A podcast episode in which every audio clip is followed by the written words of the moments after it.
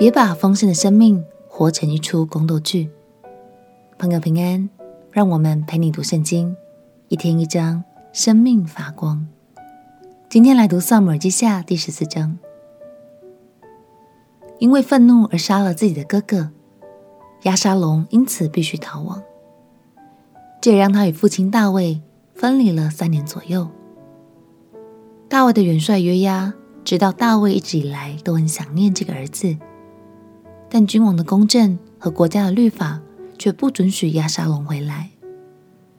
于是约押策划了计谋，找来一位妇人演了一场戏，想使他们重新团聚。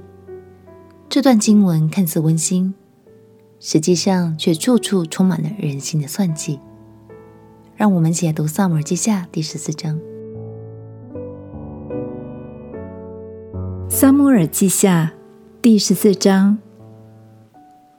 西鲁雅的儿子约押知道王心里想念亚沙龙，就打发人往提哥雅去，从那里叫了一个聪明的妇人来，对他说：“请你假装居丧的，穿上孝衣，不要用膏抹身，要装作为死者许久悲哀的妇人，进去见王，对王如此如此说。”于是约押将当说的话教导了妇人。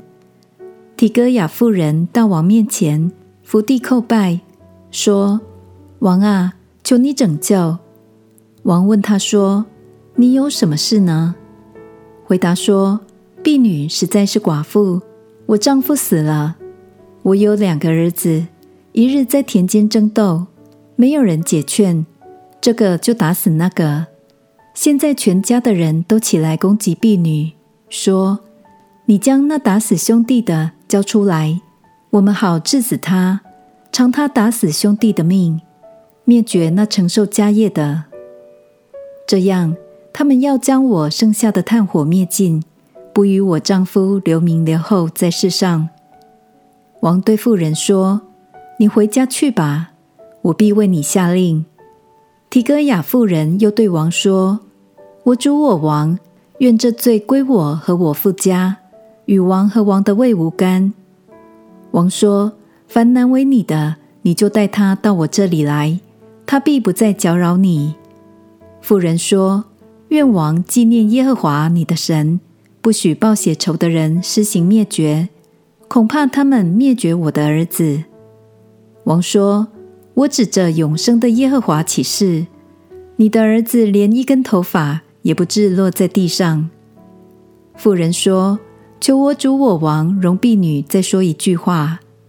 王说：“你说吧。”妇人说：“王为何也起意要害神的名呢？王不使那逃亡的人回来，王的这话就是自证己错了。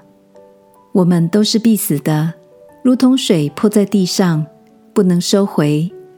神并不夺取人的性命，乃设法使逃亡的人不至成为赶出。”回不来的，我来将这话告诉我主我王，是因百姓使我惧怕。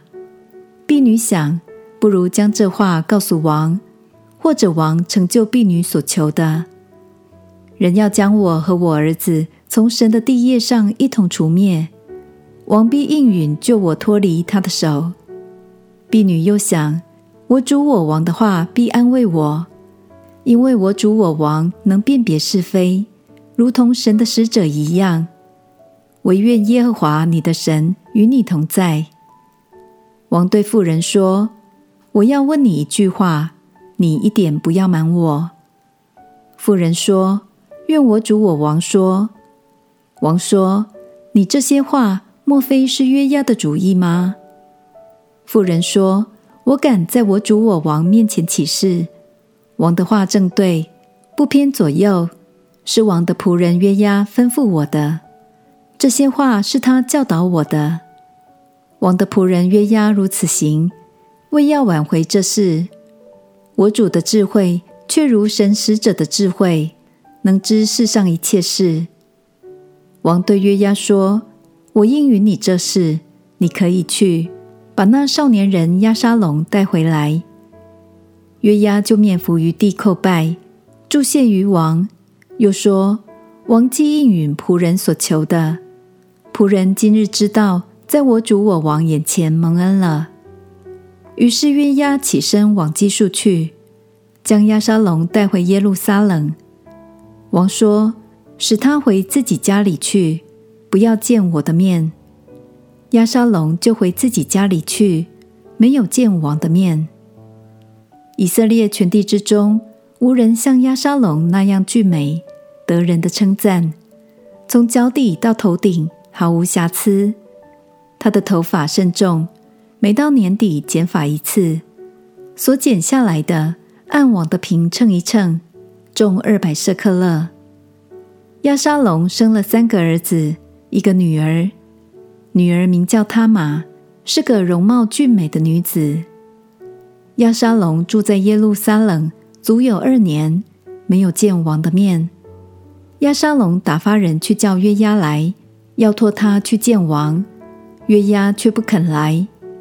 第二次打发人去叫他，他仍不肯来。所以押沙龙对仆人说：“你们看，约押有一块田，与我的田相近，其中有大麦，你们去放火烧了。”押沙龙的仆人就去放火烧了那田。于是约押起来，到了押沙龙家里，问他说：“你的仆人为何放火烧了我的田呢？”押沙龙回答约押说：“我打发人去请你来，好托你去见王，替我说，我为何从基述回来呢？不如仍在那里。现在要许我见王的面，我若有罪，任凭王杀我就是了。”于是约押去见王，将这话奏告王，王便叫押沙龙来。押沙龙来见王。在王面前俯伏于地，王就与押沙龙亲嘴。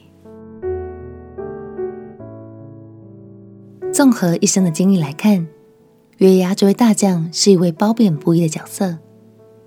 他聪明又有才能，却也常有私心来巩固自己的地位。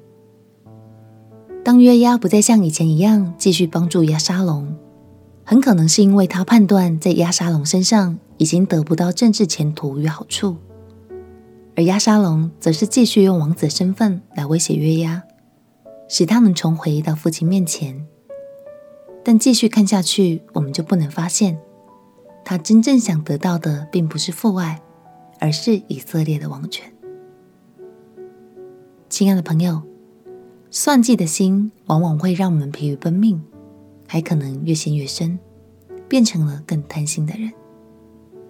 不如让我们活得轻松点吧，不用再筹算自己的道路，让神带领我们的脚步，才是真正的丰盛哦。我们一起来祷告，亲爱的耶稣，求你帮助我放下了许多为成功而策划的计谋，更懂得专心追求你的心意。祷告奉耶稣基督的圣名祈求，阿门。祝福你在神的话语中。看见他为你预备的丰盛生命，陪你读圣经。我们明天见。耶稣爱你，我也爱你。